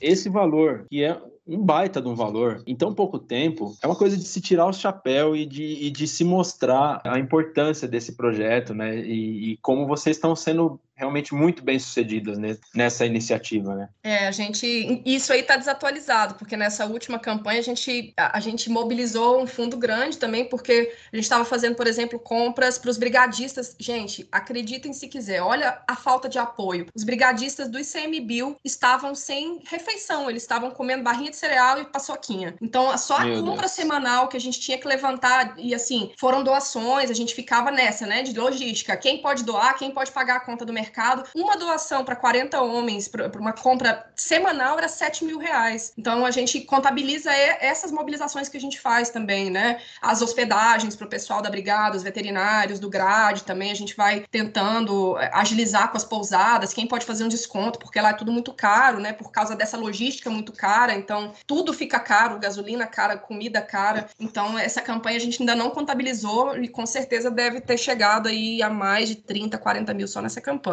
pelas minhas contas. Incrível, é inacreditável o ICMBio, né, um órgão desse tamanho, dessa importância, passando por uma situação dessa, né? Sim. De, de falta de apoio, né? É, a gente comenta aqui de vez em quando que, beleza, né? Antigamente não, não era a maior prioridade, né, do país, o meio ambiente, a conservação, mas o patamar que a gente está hoje em dia infelizmente é outro, bem diferente, né? Então, assim, Daniela, eu queria é, aproveitar esse gancho para a gente falar sobre essas alterações do bioma. Beleza, a gente já falou um pouco sobre as queimadas, coisa que não acontecia muito, mas como você enxerga o cenário atual do Pantanal, vocês que estão aí em loco, né? Sim, é, tem até uns dados que eu peguei aqui no, no, no, site da WWF, né? Que a WWF acompanhou uma pesquisa, inclusive, que, que foi lançada, é, acho que no mês passado, em setembro, foi publicado um artigo falando do impacto para a fauna pantaneira nos incêndios do ano passado, né? Que a gente perdeu, assim, milhões e bilho, bilhões de invertebrados, e foram muitos bilhões de invertebrados, 4 bilhões e 65 milhões de invertebrados, isso é só uma estimativa, pode ser que tenha sido muito mais. Então, eu, eu até peguei alguns números, né? Que eu sou péssima de decorar número, então eu posso falar alguns números. A gente tem 60% mais ou menos dos focos de incêndio detectados pelo INPE ano passado no Pantanal foram provocadas por atividades agropastoris. Mas uma média no Brasil que a gente tem de brigadistas e bombeiros do Brasil inteiro é que 98% de queimadas florestais são causadas pelo homem. Né? Então, 98%, gente, é um número muito alto. É inacreditável. A gente perdeu 27% da cobertura vegetal de um bioma inteiro, né, que é do Pantanal. E é um bioma que não, não tem igual. Não existe outro lugar no mundo que seja igual ao Pantanal. É comparável às savanas africanas em questão de, de abundância de bicho, né? Tem muito bicho. É possível a gente ver seis, sete espécies de grandes, de mamíferos de grande e médio porte num dia de passeio no Pantanal, coisa que a gente não vê em lugar nenhum do Brasil. Né? Então, é, é assim, é, é, é, muito desesperador o que está acontecendo, né? O impacto na fauna ainda não foi inteiramente mensurado, né? Como eu falei para vocês, foi estimativa. É, alguns pesquisadores falam que o, o, Pantanal ele é muito diferente, né? Ele tem ambientes muito diferentes, tem os ambientes de terra firme, tem os ambientes que são alagados metade do ano nessa época chuvosa, né? Os locais onde tem as vazantes. Então tem alguns loca locais onde tem esse, essa maior incidência de fogo em alguns, em algumas épocas, em alguns períodos, esses ambientes eles têm mais facilidade de se recuperar e a gente vê isso, né? A vegetação esse ano, depois de um ano do fogo do ano passado e antes desse incêndio que teve de novo, né? A vegetação já tinha parcialmente se recuperado, principalmente nessas áreas de gramíneas alagadas, né? Mas a gente vê que nas florestas não é bem assim, porque área, por exemplo, de mata ciliar, ela não queima todo ano, principalmente no Pantanal. Né? Então, mata ciliar não queima, mas queimou por causa da seca, por causa causa de várias questões que a gente já tem aí, as pesquisas científicas apurando, né? Então foi queimado e não, não deu tempo de se recuperar, porque esse ano já teve incêndio de novo, então não teve floração do jeito que deveria ser, não teve produção de frutos do jeito que deveria ter. A gente teve um aumento muito grande de roedores, e isso foi uma coisa que eu observei andando na Transpantaneira, e aí eu fui conversar com várias pessoas da região, pousadeiros, moradores, para perguntar, sem sugerir né, o que estava acontecendo, mas eu perguntei: é, vocês acharam que aumentou a população de rato aqui esse ano? E aí foi unânime todo mundo da região falando: caramba, aumentou demais. Por que será? Né? Porque as cobras foram as principais afetadas. 79% dos animais mortos foram répteis, e desses 79%, 95% era de serpentes. Isso é dado desse artigo que foi publicado em Brapa Pantanal, junto com a FMT e outras instituições, outros cientistas ali que estudam Pantanal, né? Então foi um impacto muito grande para a comunidade de serpentes. Provavelmente, claro que isso precisa ser estudado, é uma hipótese que tem que ser testada, né? De que a mortalidade das cobras pode ter ocasionado esse aumento tão grande da comunidade de roedores, mas a gente já vê que existiu, existe uma mudança, né? Saiu, inclusive, a BBC publicou uma reportagem que eu até participei também essa última semana, falando desse, dessa questão dos animais terem se acostumado a pedir, a mendigar comida. Então a gente vê que os animais eles conseguem encontrar comida dependendo do animal, do grupo do animal, eles vão conseguir, se não tem um item alimentar, eles vão buscar outro. Alguns são oportunistas, mas alguns são extremamente especialistas e acabou aquele item alimentar, ele não vai conseguir se alimentar e pode morrer, né? Então, pode ocorrer uma extinção local. Isso a gente só vai conseguir observar e mensurar com anos de estudo. E a gente sabe que o Pantanal, ele é um tipo de bioma com ambientes que se recuperam com certa facilidade, mas precisa ter tempo para isso. E a gente não está dando tempo, né? Pegou fogo ano passado, esse ano pegou fogo de novo. Isso não é normal. E além da questão do incêndio, a gente tem a grande seca intensificada, né? Pelas mudanças climáticas, pela destruição da Amazônia, que não está mandando, de fato, os rios voadores como deveria mandar, né? Que, que são esses rios voadores que fazem chover no resto do Brasil, a questão do cerrado, que a, a maioria dos rios brasileiros nascem no cerrado e esses rios estão secando por causa das, das irrigações de grande porte, da poluição do lençol freático, da seca, da, da destruição do cerrado, né? Então tem muitas coisas que a gente está fazendo que não estão deixando o Pantanal se regenerar e não só o Pantanal, né? Nosso meio ambiente inteiro mesmo. Pois é, os nossos biomas estão todos interligados, né? Tem essa questão da, da Amazônia mandar os rios voadores, trazer chuva para o sudeste, para o sul aqui, o surgimento da água ali no cerrado e, e todos os biomas sendo muito afetados, né?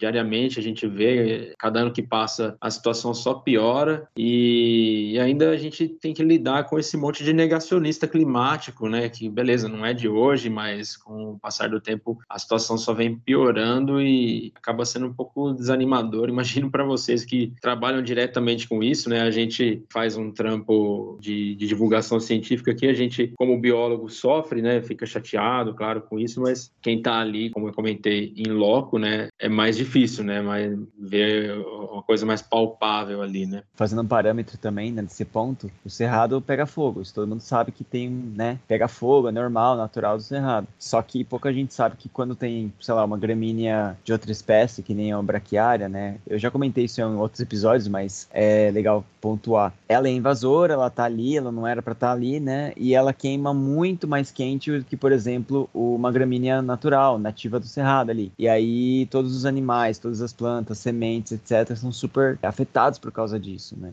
E isso, querendo ou não, é uma ação do homem, né? Que tá ali junto. Então, são poucas as coisas que as pessoas não sabem, acham que, ah, tudo bem, queimar o cerrado tá ali, tá queimando natural. Mas não sabem que o problema é questão de gestão ali também, sabe? Saber que não pode acontecer de ter uma, uma gramínea, sei lá, é, invasora, alguma coisa assim. E como vocês comentaram, tem muita coisinha que é importantíssimo ter esse, esse conhecimento pontual, ir atrás e fazer do jeito certo, né? E é aquela coisa que eu falei, né? Não é todo o ambiente do cerrado que pode queimar, assim como não é todo o ambiente do Pantanal que queima. As pessoas têm o costume de generalizar tudo, acham que cerrado são só aquelas arvorezinhas tortas é, que estão um pouco espaçadas umas das outras, com a gramínea, né? E aí vem a braquiária, acha que braquiária é uma vegetação de cerrado. A gente tem várias plantas exóticas no cerrado, principalmente gramíneas, como você falou, Rivas, e, e com certeza isso dificulta demais, né? Porque ela, essas plantas elas não estão adaptadas ao fogo como as plantas nativas, então elas vão reagir de uma forma diferente, vão queimar mais ou com uma velocidade um pouco maior, né? Vão ter reações diferentes ao fogo e vão queimar, elas vão, elas vão chegar a esses ambientes em que o fogo natural não pegaria, como a mata ciliar, por exemplo né? E aí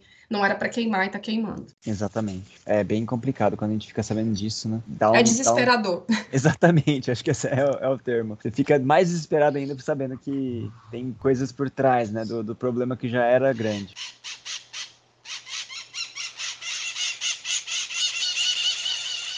Bom, Daniela, e a gente né, falou de vários problemas aí, de, de problemas financeiros, de queimadas, de atrito com o agronegócio e tal, mas acho que é importantíssimo a gente falar também sobre os pontos positivos, né, da atuação da Chalana Esperança. O que, que você pode falar para a gente para dar uma animada na galera aí? Por favor, precisamos falar de alegria, né? Porque já, de tristeza a gente já está cheio na vida, estamos no meio de uma pandemia ainda, né? Então acho que a gente precisa mesmo falar de um pouco de ponto positivo. E são muitos, né? E é por isso que a gente continua fazendo esse trabalho. Inclusive, eu acho que o trabalho de biólogo, claro que boa parte dele a gente faz por amor, né? Não seria diferente, porque a gente escolhe a profissão muito por isso também senão a gente escolheria uma que desse mais dinheiro, né? Mas tem muitos pontos positivos, né? E a gente vê o reconhecimento das pessoas, principalmente, porque os animais, eles não têm como reconhecer ou como mostrar para a gente que a gente está fazendo a coisa certa, é, as plantas muito menos, né? Que elas não são tão reativas quanto os animais são, que já não são tão, tanto quanto os seres humanos, mas os seres humanos e principalmente as crianças, elas são muito transparentes, então ver que a gente está conseguindo mudar nem que seja 1% da vida de uma criança, de uma criança preta que mora numa comunidade isolada lá no meio do Pantanal, isso não tem preço, de verdade. E assim, a gente sempre tenta levar para eles essa, essa imagem de que nós não somos as mulheres brancas querendo levar para as crianças pretas uma salvação. A gente tenta mostrar para eles que eles é que tem que ser protagonistas, né? Essas crianças têm que ser protagonistas da sua própria história. Né? Então, eu contei para eles na minha última aula, por exemplo, que eu também era uma criança pobre, que saí do interior de Goiás, e agora eu estava ali realizando um sonho que era falar com eles sobre as cobras, né? Que, poxa, não adianta a gente estar tá no laboratório falando de cobra o tempo todo e publicando pesquisa se eu não estou fazendo algo de fato pela conservação desses animais, já que eu posso fazer isso, eu tenho esse privilégio, né? Claro que nem todo pesquisador precisa, ou quer, ou, ou se identifica com essa parte da educação ambiental, da conservação, mas eu, além de gostar, eu tenho essa, esse privilégio, porque até trabalhar com conservação no Brasil sem nenhum apoio é um privilégio. Né? Se eu estou podendo fazer isso, é porque eu tenho outra fonte de renda, que é o meu trabalho, que me dá essa possibilidade. Né? Então, eu acho que ver, de, depois de todo esse esforço, ver que a gente está recebendo esse olhar carinhoso, um abraço mesmo de máscara ali, virando o rosto, mas um abraço gostoso de uma criança que às vezes falta para ela até isso, né? É muito recompensador. E trabalhar num grupo de mulheres é muito incrível, porque primeiro que tem essa questão da gente inspirar novas gerações, então muitas meninas vêm falar para a gente que se sentem inspiradas pelo nosso trabalho, pela nossa força, pela nossa é, persistência. É muito bom trabalhar com pessoas sensíveis, então a gente tem muito disso no grupo, né? De sensibilizar, mas também sermos sensíveis ao que está acontecendo à nossa volta. E não é que mulher tem é, é, essa característica exclusiva, é porque nós somos mais treinadas a sermos mais sensíveis, né? Por causa dessa coisa de machismo estrutural, que já é outro assunto. Claro que os homens, se eles forem treinados, eles também podem ser sensíveis, tem vários que são, mas infelizmente nós somos muito mais treinadas a isso e é muito mais fácil você trabalhar quando tem uma sensibilidade de reconhecer, reconhecer o lado do outro, de saber o que, que o outro precisa, isso é, facilita muito o trabalho. A questão da criatividade é a mesma coisa, né, que infelizmente é muito mais estimulada nas mulheres e os homens quase não, mas então é, é, facilita um pouco, porque a gente precisa ter muita criatividade para resolver problemas, e o que a gente mais faz na Xalana é resolver problemas, né, então eu acho que tem muito isso, a gente vê que a gente está fazendo alguma coisa, a gente sentar numa reunião e falar, vamos listar tudo que a gente fez, e a gente vê que a gente muitas vezes nem sabia que tinha feito tanta coisa, né? Como você foi falando agora, é, Flávio, a gente mobilizou duzentos e tantos mil reais. Eu falei, poxa, é, é muita coisa, né? E, então isso vai dando uma sensação de dever cumprido e de que a gente está fazendo alguma coisa pelo mundo, sabe? Mesmo que seja pouquinho mas é, eu sinto que é minha obrigação, né? Eu sou bióloga, é, a comunidade, a, a, sociedade pagou meu mestrado, meu doutorado, que eu fiz em instituições públicas, e eu estou podendo devolver o conhecimento que eu acumulei para pessoas que precisam muito. Então, eu, eu me sinto muito grata de poder fazer tudo isso. Perfeito. Nossa, ótimas colocações que você pontuou agora. E eu queria só comentar uma que eu achei ótima, que você falou das que é importante mostrar para as crianças pretas ou povos indígenas, né, que o protagonismo é delas, né, que vocês não estão ali como Salvador branco, né, aquele coisa de white savior, né? Exatamente. E, e o protagonismo é delas e elas podem tomar, a, tomar esse protagonismo para elas, né? E importantíssimo isso, realmente muito legal a questão do, da representatividade e tal. E aí, assim, Daniela, a questão dos privilégios, né, que você comentou, do mestrado tal, que é, nós três aqui tivemos a oportunidade de fazer uma, uma graduação, né, uma pós-graduação, é, em ciências biológicas, na área que a gente ama tal como você comentou, a gente pôde optar por não ir atrás do dinheiro, né? Não, não, não escolher uma profissão pelo dinheiro, mas pela paixão. Isso acaba sendo um privilégio, né? E não é nenhuma questão de assistencialismo nem nada, mas é uma questão realmente de devolver à sociedade, né? De você Exatamente, reconhecer esses privilégios que você teve, né? É, enquanto estudante de, de de graduação, de pós-graduação, e, e, devolver de alguma forma à sociedade, né? E essa maneira que vocês vêm fazendo isso, desempenhando esse papel, é, é incrível, é primordial, assim mesmo, para o meio ambiente e para a sociedade como um todo, né? É isso mesmo. Eu, eu acho que você falou um, é, é um ponto muito importante da gente comentar, né? Que enquanto a gente tiver privilégios, quer dizer que alguém está com menos direitos do que deveria estar, né? Claro que ter educação não deveria ser considerado um privilégio, todo mundo devia ter acesso à educação e devia ser de uma forma igualitária. Mas enquanto outras pessoas não tiverem esse acesso, até ser educado, ter acesso à saúde e educação no país, vai ser um privilégio, tem que ser encarado dessa forma e a gente tem que usar isso para gerar oportunidades para essas pessoas que não têm esses privilégios e essas oportunidades, com certeza. Sem dúvida. Tô do, há dois episódios seguidos, né, gravando, e o anterior também foi de pessoa que, tá, sabe, pegou, foi sensibilizada por alguma coisa complicada em loco, né, e aí resolveu fazer alguma coisa, né. Foi a Camila também. Eu, sim, eu sinto que a gente precisa de mais, mais pessoas desse tipo, sabe? Que vão fazer algo importante, só porque ele é importante, só porque ele é, foi uma coisa sensibilizada e isso, querendo ou não, vicia. Porque vicia de uma forma positiva, claro. Vicia mesmo.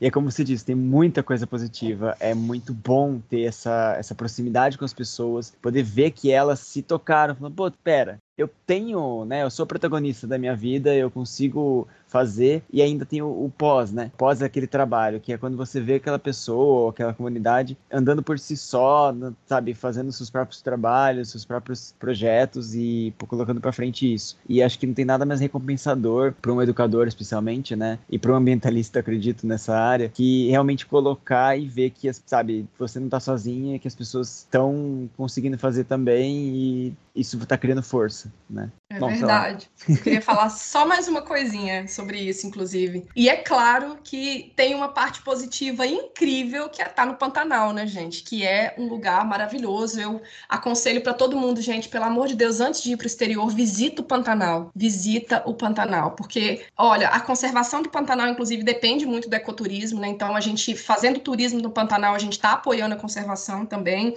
O pessoal de lá do ecoturismo, a Ecopan, que é uma associação que nós somos membros honorárias, inclusive, que é a Associação do Ecoturismo do Pantanal Norte, eles são muito envolvidos com essa questão da conservação, porque eles entendem que sem o ambiente conservado eles não conseguem ter o retorno financeiro, né? Então, eu falo para vocês, visitem o Pantanal, que para mim não existe lugar no mundo, e olha que eu já visitei, eu só não conheço três estados do Brasil. Para mim, o Pantanal é o lugar mais incrível que, que a gente tem aqui, de longe. Verdade. Isso é uma das coisas super importantes, Isso. né? O pessoal fica muito colocando, ah, porque eu vou visitar tal país, e porque tal país é lindo, porque tal, tal, tal. Só que não olha para o próprio país que é maravilhoso, né? A gente tem tantas, tantos mistérios, tantas coisas escondidas e, assim, não só pela parte turística, mas pela parte é, que nos toca, né? vamos dizer, né? É maravilhoso em todos os sentidos, né? Então, realmente, visitem o Pantanal, como ela comentou. Eu preciso, eu preciso, inclusive, é um dos sonhos de vida, assim. E outros locais no Brasil são maravilhosos. Assim. É, a gente tem um monte de bioma incrível, diverso aí, uma biodiversidade sensacional, então não falta lugar maravilhoso, natural para a gente visitar aqui no Brasil, né? Outra coisa que eu tenho uma curiosidade assim é com relação aos povos indígenas, as comunidades ali da região onde vocês atuam. Queria saber como é que é essa relação entre vocês. É, a Chalana Esperança ainda não acessou diretamente os povos indígenas ali da região do Porto Jofre. A gente tem algumas comunidades ali sim, mas com acesso também bem mais complicado, né? Subindo o rio é bem mais complicado acessar o território desse, desses povos indígenas, o que por um lado é até bom, principalmente nessa essa época de pandemia, né? Porque é, inclusive eles estavam restringindo esse acesso. Nós fizemos algumas ações uhum. em prol deles também. Então, na época do ano passado, pegou fogo fogo na terra, nas terras indígenas ali da região, eles perderam inclusive a horta, que era o que alimentava eles, ficavam, ficaram sem nada. Então, teve alguns momentos que a gente teve também que comprar cesta básica, arrecadar alimentos, arrecadar semente para eles plantarem a horta de novo, né, e dar certa assistência. Então, tem uma iniciativa também chamada Comitiva Esperança, que é até um nome bem parecido com o nosso, né? A gente teve que. A gente adotou o nome de Comitiva Esperança, e deixa eu até explicar, porque eu acho que é interessante, por que, que a gente adotou esse nome porque a gente age numa região ali, que é Porto Jofre, onde fala do Rio Piquiri, São Lourenço e o Paraguai, e o Paraguai, desculpa. É, é onde tem o encontro desses rios. Inclusive, a gente tem o Parque Estadual Encontro das Águas, porque tem o encontro desses rios que são muito importantes ali na região do Pantanal, né? Que abastecem todo o Pantanal. E tem uma música sertaneja que chama Comitiva Esperança, que fala dessa região, que uma comitiva vai passando, vai levando alegria é, nessa região. E a gente acabou adotando esse nome, é uma música sertaneja sertaneja que eu adoro, inclusive, eu tenho todo um visual roqueiro, mas adoro música sertaneja de raiz. A gente adotou o nome Comitiva Esperança, depois descobrimos que existia uma Comitiva Esperança já, que faz esse trabalho maravilhoso com comunidades locais tradicionais e povos indígenas também. Então eu convido todo mundo a conhecer o trabalho deles lá pelo Instagram, né? Comitiva Esperança, só digital arroba Comitiva Esperança que vai ter acesso lá ao trabalho. Então a Xalana fica muito mais com essa parte da colônia de pesca, né? Que são esses, esses pescadores profissionais, são barqueiros parceiros, né, que atuam na, nessa atividade de ecoturismo, de observação de onças, de pesca, o pessoal que trabalha nas pousadas também voltado para esse ecoturismo e pesca, né, tem esses, esses dois âmbitos aí do turismo na região. Então a gente trabalha mais com essas comunidades mesmo. Legal, Daniela, muito bom saber qual é a atuação de vocês ali é, com relação a isso e como você comentou, de fato é uma coisa boa, mesmo que eles que o acesso a eles não seja uma coisa tão, tão simples, né? Tão, tão direta, porque acaba se tornando uma proteção para eles mesmo, né? Exatamente, né? Principalmente nessa questão de levar doenças para eles, né? Claro que dificulta muito a questão da educação, da, do acesso à saúde, né? Mas pelo menos a gente não tendo tanto contato, a gente, quando eu digo a sociedade, né? A gente não não estraga tanto o que a gente já estragou nesses 500 anos aí de invasão do território. É, exatamente, muito bem colocado. É, realmente a questão, você falou de invasão, né? Querendo ou não, vocês estão fazendo uma certa invasão positiva, né? Mas não com as comunidades locais, mas com o pessoal ali, sabe, que é do agronegócio, que é madeireiro, alguma coisa assim, o governo também, que às vezes não ajuda muito, ou tem uma visão anti, né, aquilo tudo. É, governo que fala do, da região ali, né, que possa atrapalhar um pouco, ou não ter uma visão mais ambientalista. E aí, vocês fazendo esse trabalho, vocês estão querendo não fazendo uma, tendo uma evasão, né, assim, com aquilo que já era daquele jeito há tanto tempo, e vocês estão promovendo uma revolução ali, isso de certa forma. Então, como é que é, assim, essa, essa relação com com o governo, com esses grupos que já estão ali há um tempo, pescadores, às vezes que não os tradicionais, mas aqueles que são mais turísticos ou predatórios. Como é que funciona um pouco nesse, essa relação com vocês? Vocês têm, assim, essa relação, essas trocas, essas conversas com esse pessoal? O tempo todo. É, pelo fato da gente ter é, membros da Xalã Esperança que são da comunidade também, e por nós fazermos parte da comunidade de ecoturismo por parte da associação da, do pessoal do ecoturismo, que é a Ecopan, a nossa conversa, nosso diálogo com a comunidade sempre foi muito aberta, né, nesse sentido. Então, isso é um ponto positivo também que a gente tem, e nós, e a gente, eu concordo completamente com você, que é uma invasão, mas é uma invasão que a gente tenta fazer de forma positiva, né, e é uma, eu só não digo que é uma invasão porque nós fomos quase convocadas para estar lá. Então, uma das coisas que a gente ouviu do Daniel, que é o nosso pousadeiro, que recebe a gente, que é parte da Xalana, e sem ele a gente não teria lugar para dormir quando a gente vai para lá, né? É, ele ouviu assim: as ONGs vêm nessa época que está pegando fogo, e depois vai todo mundo embora, e a gente fica com todos os problemas, que não são só na época do fogo. Então, é, a gente foi praticamente solicitada a nossa presença ali, e a gente escuta muito, né? Aquilo que eu já falei para vocês, a gente só faz o que realmente a comunidade demanda e o que a gente vê que a gente pode trabalhar em prol da conservação também, né, indiretamente, diretamente e sempre em parceria com quem já estava lá antes. Então, nós não chegamos com o pé na porta falando agora isso aqui é meu e a gente vai tomar conta. Claro que a gente ocupou um espaço que estava vago, que, de várias demandas que ninguém estava fazendo nada é, é, é a favor daquilo, né, para sanar aqueles problemas. Então, a gente ocupou um nicho que outras ONGs não estavam ocupando, que o poder público não estava ocupando, mas a gente não faz nada sem acionar antes ONGs que já estavam no local, fazer parcerias com essas ONGs, acionar o governo, a SEMA, né, que é a Secretaria Estadual do Meio Ambiente,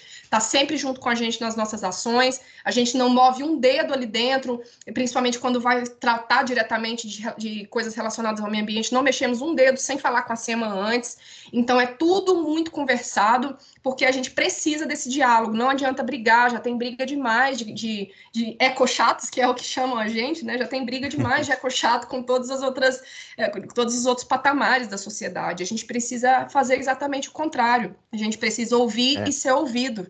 Então, a gente se mostrar aberto para o diálogo é o primeiro passo. Então, a gente tem tentado fazer dessa forma. É como você disse, essa parte de gestão, né? Quando a gente faz uma gestão ambiental, faz essa parte de realmente fazer as conexões entre os, os agentes, né, que estão ali e ouvir, né, realmente entender as demandas, entender os conhecimentos, né, as, e as percepções que cada um desses agentes, atores que sejam, tem, você consegue fazer realmente um trabalho muito mais efetivo, né, do que chegar lá, ajudar naquela parte pontual e ir embora, né, como você comentou. Você está ali é, vivenciando a comunidade, entendendo qual que é toda aquela percepção que todo mundo tem ali, né? Então isso realmente é um trabalho muito interessante enquanto é, esse trabalho de gestão ambiental mesmo, esse trabalho de, de gestão de pessoas, gestão ali de, do, local e da, de como fazer aquilo, né? E realmente é um trabalho que você está servindo, né? Você é um servidor, querendo ou não. Você não está salvando ninguém, não está fazendo nada. Você está simplesmente fazendo o que você, o que todo mundo deveria fazer.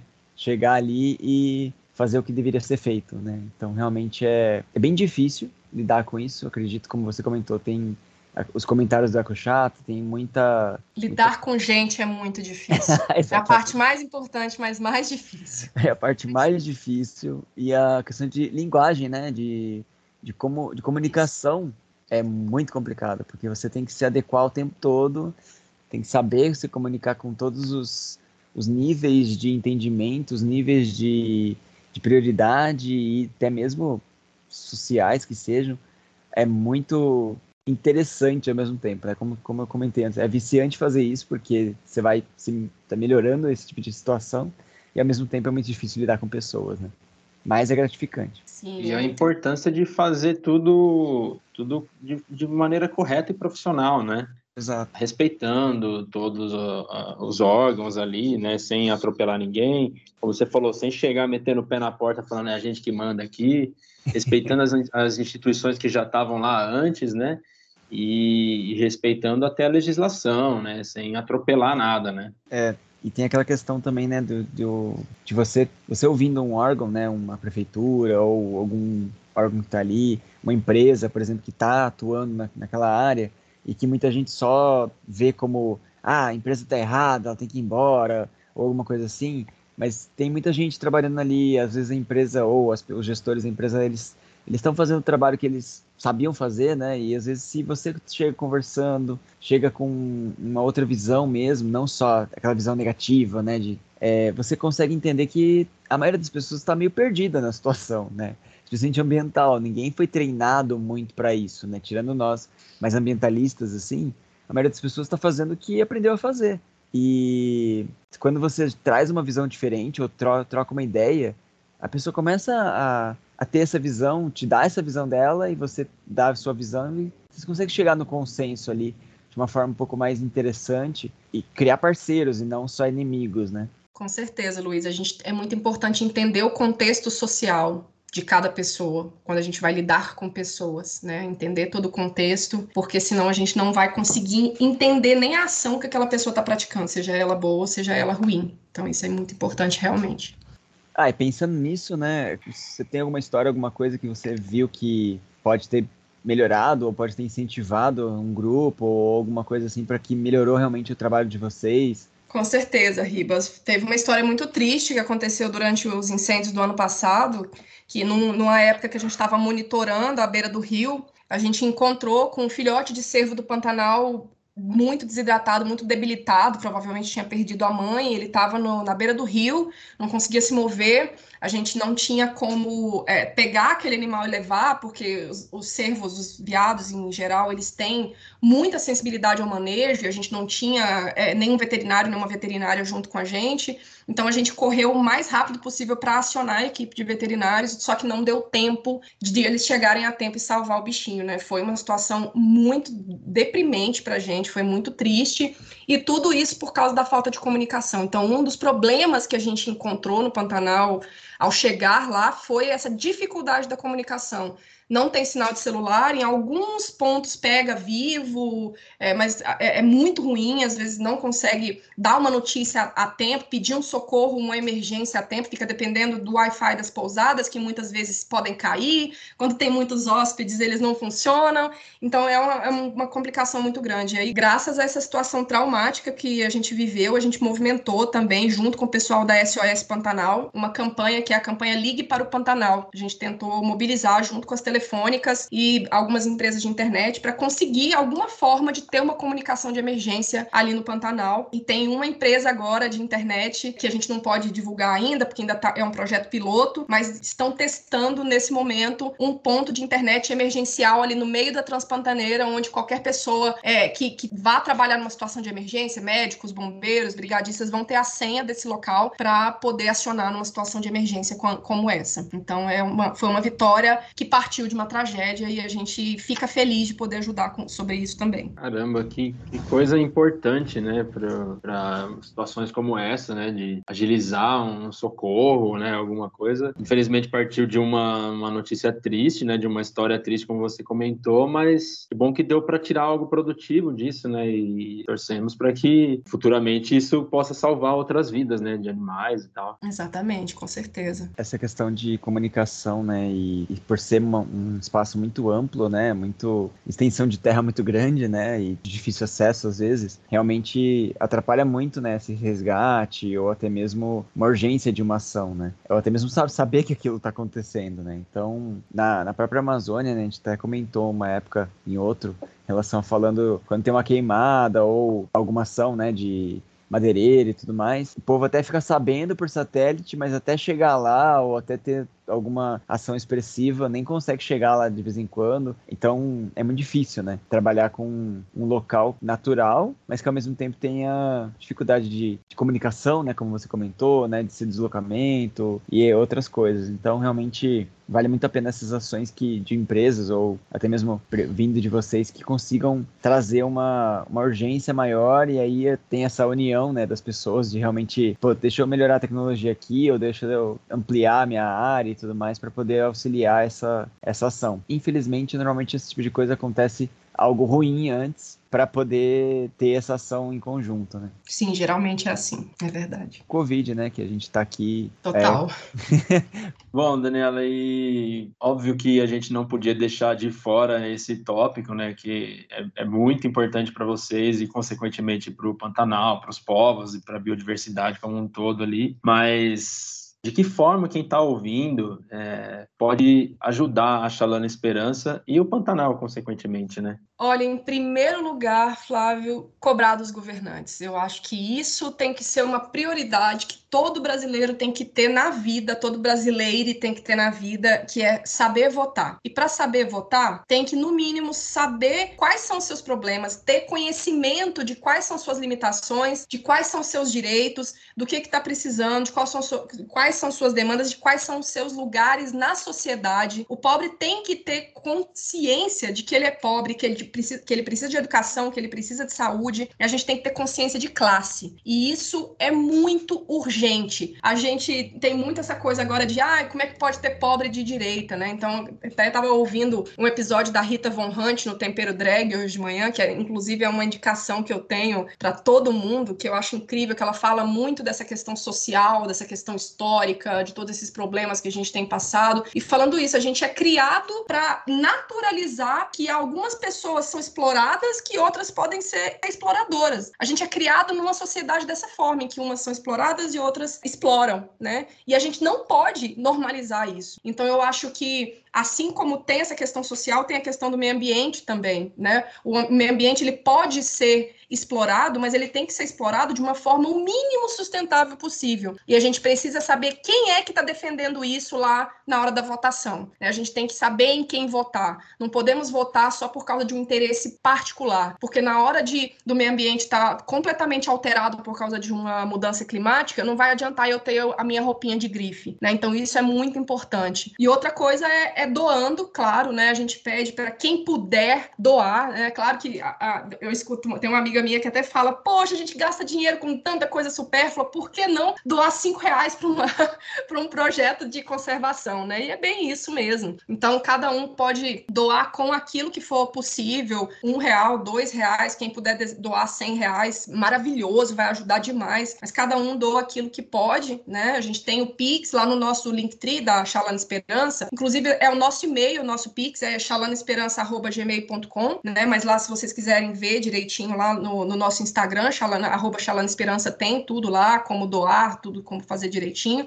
É tudo vinculado à conta do Instituto Espaço Silvestre, tudo registrado, a gente presta conta de tudo. Então, tudo que a gente faz, a gente coloca cada gasto, temos planilha de gasto para todo mundo que quiser conferir para onde está indo seu 5, 10, 20, 100 reais, né? E compartilhando, que tem muita gente, principalmente nessa situação que a gente está hoje em dia aqui no Brasil, tem muita gente que não tem possibilidade de doar dinheiro e a gente entende completamente isso, né? Mas se compartilhar posts no Instagram das nossas ações, o que, que a gente está fazendo do que, que a gente precisa, já é uma ajuda enorme, né? E sempre usar também o seu privilégio para falar sobre conservação, né? Quem puder fazer isso, quem tiver gosto por fazer isso em redes sociais, em palestras com crianças, né? Sejam professores, sejam pais, eu acho que falar sobre esse assunto é muito necessário para ajudar não só a Xalana, mas o meio ambiente, o Pantanal e, e tudo mais. É isso. Eu super concordo com a primeira parte do seu comentário aí. Você mencionou até a Rita, ela é, ela é excelente, ela é ótima, né? É uma aula atrás da outra, os vídeos dela e tal. E, obviamente, também reforça essa necessidade de, de, de ajudar a ONG, né? o projeto. Quem tiver a oportunidade, tiver, tiver a possibilidade de ajudar. A gente, aqui no, no, no episódio, a Daniela demonstrou muito bem, deixou muito bem claro, né? A importância de ajudar um projeto desse se você ainda não está convencido de ajudar, Volta no começo do episódio e escuta de novo aí. Muito bom. Vai convencido. Vai lá nas nossas redes sociais, vai ler as postagens, eu tenho certeza que tem alguma lá que vai tocar seu coração, com certeza. É isso aí, exatamente. Isso aí mesmo, sabe? Tipo, você não precisa. Às vezes, se você não tiver realmente um, dois reais para doar, né? Ou tiver dificuldade para fazer isso, doe seu tempo. Aqueles 30 segundos, aqueles 10 segundos para divulgar, falar um pouquinho sobre isso com os familiares, com os amigos, é, mandar o, pro episódio, né? Para saber um pouco mais mais para ver a Dani falando, né, um pouco mais sobre, ou mandar o Instagram deles, o site, para divulgar o melhor um trabalho bom, né? A gente compartilha tanta coisa errada, né, tanta coisa supérflua, e aí quando é uma coisa legal, uma coisa que pode tocar o coração de alguém, às vezes a gente fica, ah, não sei e tal. Então, doe seu tempo no mínimo, sabe? E claro, ajude doando dinheiro também, porque eles precisam, é sempre útil, mas vale a pena. Obrigada.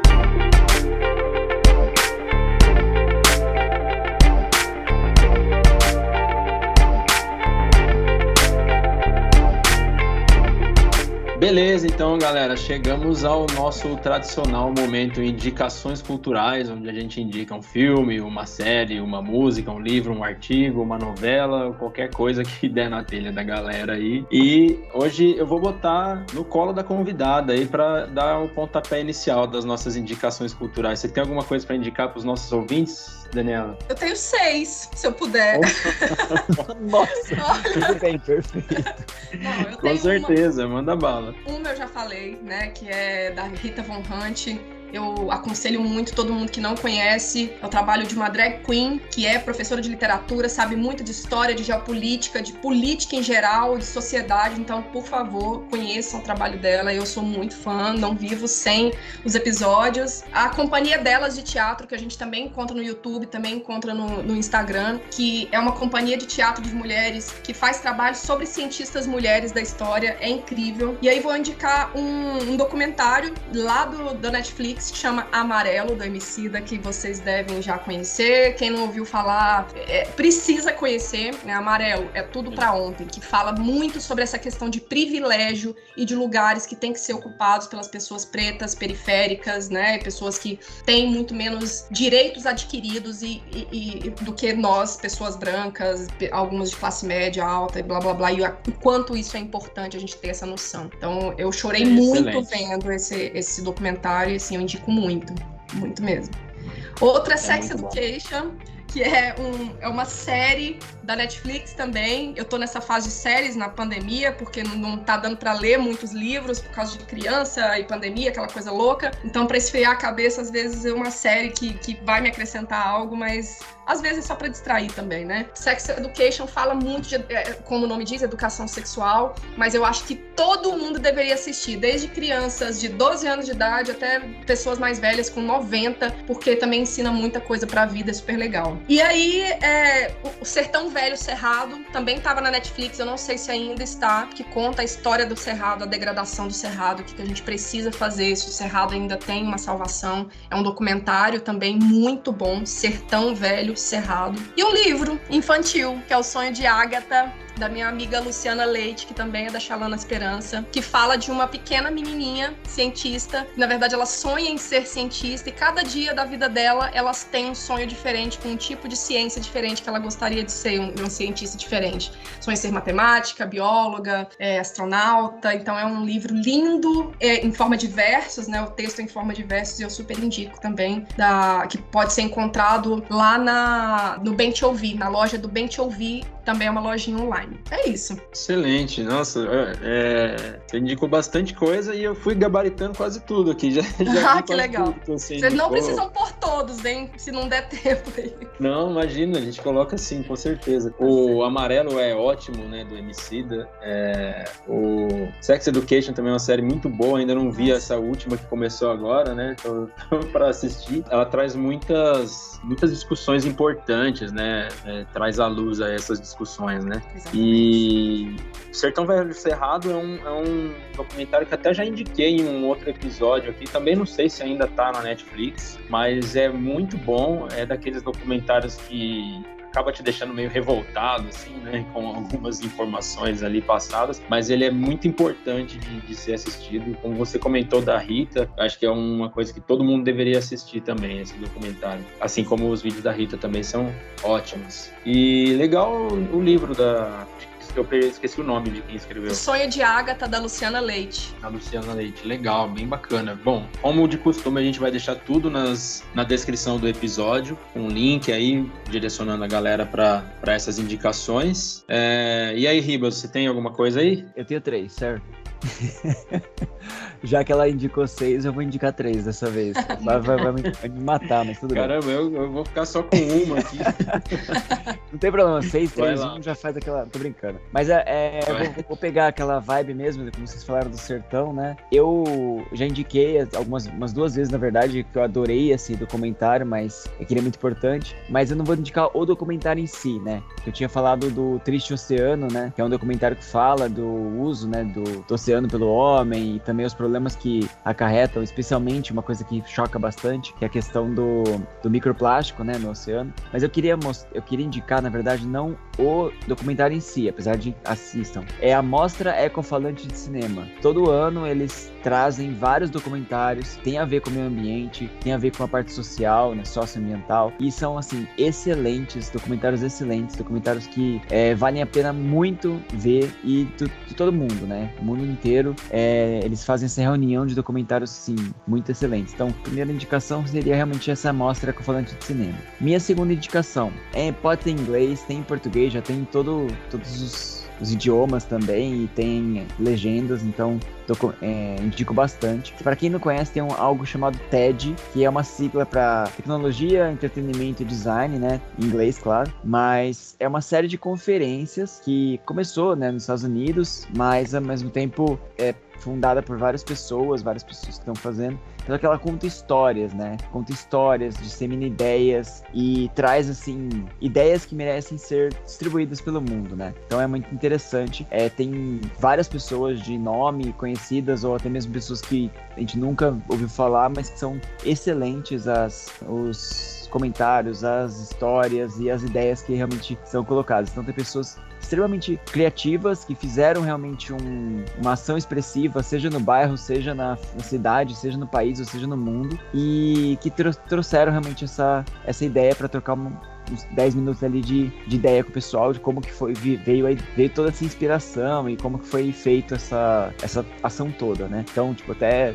penso que o, o episódio de hoje seria muito interessante ser colocado num TED, assim, comentado, né? E virou até uma forma de você falar, é, fazer uma, uma apresentação, né? Não sei se vocês conhecem, mas é bem legal. É, e a última, assim, é totalmente sem noção, totalmente fora do que eu tô falando, mas é uma é uma sériezinha na Netflix, que é uma série e ao mesmo tempo anime, que é um chama Yakuza Genial. É basicamente conta a história de um ex-Yakuza, né, no Japão, atualmente, né? E ele virou dono de casa. Só que o legal do, da, dessa série, né, que são episódios curtinhos de 5, 6 minutos, que conta a história desse cara, e ele virou dono de casa. Então ele fala as coisas bem assim, ah, como fazer o café perfeito, como fazer a, a compra ótima para fazer uma surpresa para sua esposa, coisas do tipo, sabe? Só que é tão bem feito, é tão divertido, que é uma indicação assim, vale a pena, sabe? E acho que tem tudo a ver com você se dedicar realmente a fazer algo bem feito, a, com dedicação e com atenção. Então, isso por trás né, da, da série, que é bem divertido. É isso. São minhas indicações para hoje. Boa. Essa Nossa, última foi meio inusitada. Né? Eu já anotei ela, adorei. Depois eu mando lá pra vocês o, o, link certinho, mas é bem divertido. Eu recomendo ver o anime primeiro, que eu acho que é mais divertido que, a, que o live action, né? Que seria com o ator, é, o ator mesmo. Boa. Uh, bom, legal. Eu tenho também. Eu tô, eu tô mais humilde, só tenho uma indicação aqui para fazer. E é de um podcast. Eu, bom, sempre gostei muito de podcast. Sempre também é um pouco de exagero, mas faz tempo que eu acompanho podcasts aí. Depois que a gente começou com o podcast Biologismo, comecei a ouvir mais ainda outros podcasts. E um que eu conheci faz pouco tempo, eu achei bem legal, é, chama Copiou Parente, que é um podcast feito é, por índios para índios, né? Mas, claro, a gente também pode ouvir porque tem muita informação interessante lá. Eles falam algumas curiosidades sobre diferentes etnias, eles é, são bastante engajados no, na questão política que envolve os indígenas, né? Estão é, acompanhando o marco temporal, estão fazendo um acompanhamento legal aí. Tem episódio sobre Marcha das Mulheres Indígenas, é, tem episódio falando sobre licenciamento ambiental e de vez em quando eles conversam com representantes de diferentes etnias, né? E chama, é, falei, é, copiou, não é copiou, né? Copiou com acento circunflexo no O, parente. São episódios mais curtos, mas achei muito boa a iniciativa e me tornei fã. Nossa, muito e... legal. Fiquei muito curiosa. É bem bacana. Bom, então é isso, galera. A gente chega ao fim desse episódio sensacional, com muita informação bacana, com uma demonstração incrível de um projeto, de uma iniciativa excelente né, da, da Daniela, da, é, da Luciana, é, esqueci o resto, o nome das outras meninas. Não, tem um monte de gente, não precisa falar tudo não. É verdade. Agora tem gente. bastante. Começou tem com quatro, mas agora tem bastante, né? É, no início éramos eu, Luciana, Lua e Cecília. Agora temos mais algumas pessoas, várias. Não vou nem falar também, porque minha cabeça é ruim, se esquecer de alguém vai me dar problema. Mas é isso, então é, queria deixar aqui o nosso muitíssimo obrigado a Daniela, muitíssimo obrigado ao pessoal da Xalana Esperança também. É, a gente agradece até a família da Daniela aí, né, o marido, as crianças, por cederem o tempo com a gente, compartilharem com a gente aí. E foi um prazer bater esse papo com você. É, saiba que as portas da Biologismo estão sempre abertas para vocês e podem contar com a gente sempre que for preciso aí na divulgação, que a gente que tiver ao nosso alcance. Será um prazer ajudar um projeto tão legal como esse. Queria agradecer muito também por, sabe, acho que eu já falei durante o episódio todo, eu tô bem emotivo hoje, de certa forma. Mas esse episódio 42 acho que foi realmente uma resposta é do tipo, a gente sempre fica brigando que nem, sabe, é, a gente acha que tá sozinho no mundo por ser ambientalista, tem tanta coisa errada, né, acontecendo acontecendo, tem tanta, tantos problemas acontecendo e a gente não conseguir, sabe? Com tanta coisa contra. E aí, quando a gente vê pessoas que estão ali batalhando junto, estão tendo é, ações expressivas, inclusive, conseguindo resolver problemas que às vezes não são tão fáceis de serem resolvidos, mas com dedicação e com amor, é realmente isso dá um. aquece o coração, assim, sabe? E dá uma incentivo melhor e realmente é uma representatividade muito grande. Então eu queria agradecer também por todo o trabalho que vocês fazem, é, Daniela também por vir, né, com contar um pouco da sua história, ouvindo nós dois aqui falando besteira. E Imagina, eu também falo muita.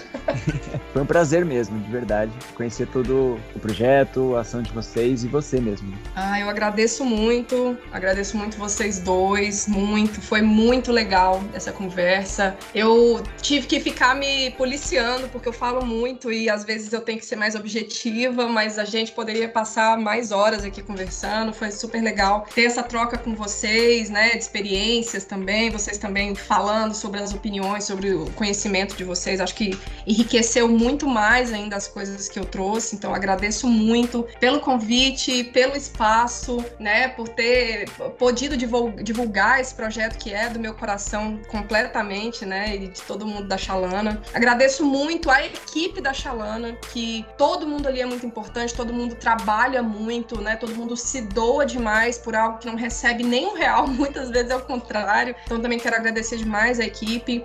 Agradecer todo mundo que doa, que já doou, seja trabalho, seja dinheiro, seja coisas pra gente leiloar, pra gente é, fazer rifa. Ontem mesmo eu tava enviando um quadro pelo correio de uma onça pintada, que uma artista do interior de São Paulo doou, e a gente fez uma rifa de arrecadação. Então agradeço muito todo mundo, agradeço muito os ouvintes, né, que vão escutar esse episódio aí por, em qualquer dia que vão escutar. Então é isso, gente. Tô muito grata mesmo. E é muito bom, né, ter conhecido vocês também, saber que a gente tá junto nessa, com certeza, ter pessoas boas juntas pela mesma causa. Perfeito, bom, é, é isso, foi bem legal também pra gente, obviamente foi bem divertido, bem esclarecedor, mais um episódio incrível que a gente tem o prazer de compartilhar com incríveis uh, convidados. Então, é isso, né, galera? A gente fica por aqui. O nosso muito obrigado para você que sobreviveu até aqui. A gente reforça que os episódios saem a cada duas quartas-feiras, às 10 horas da manhã, nas principais plataformas de streaming.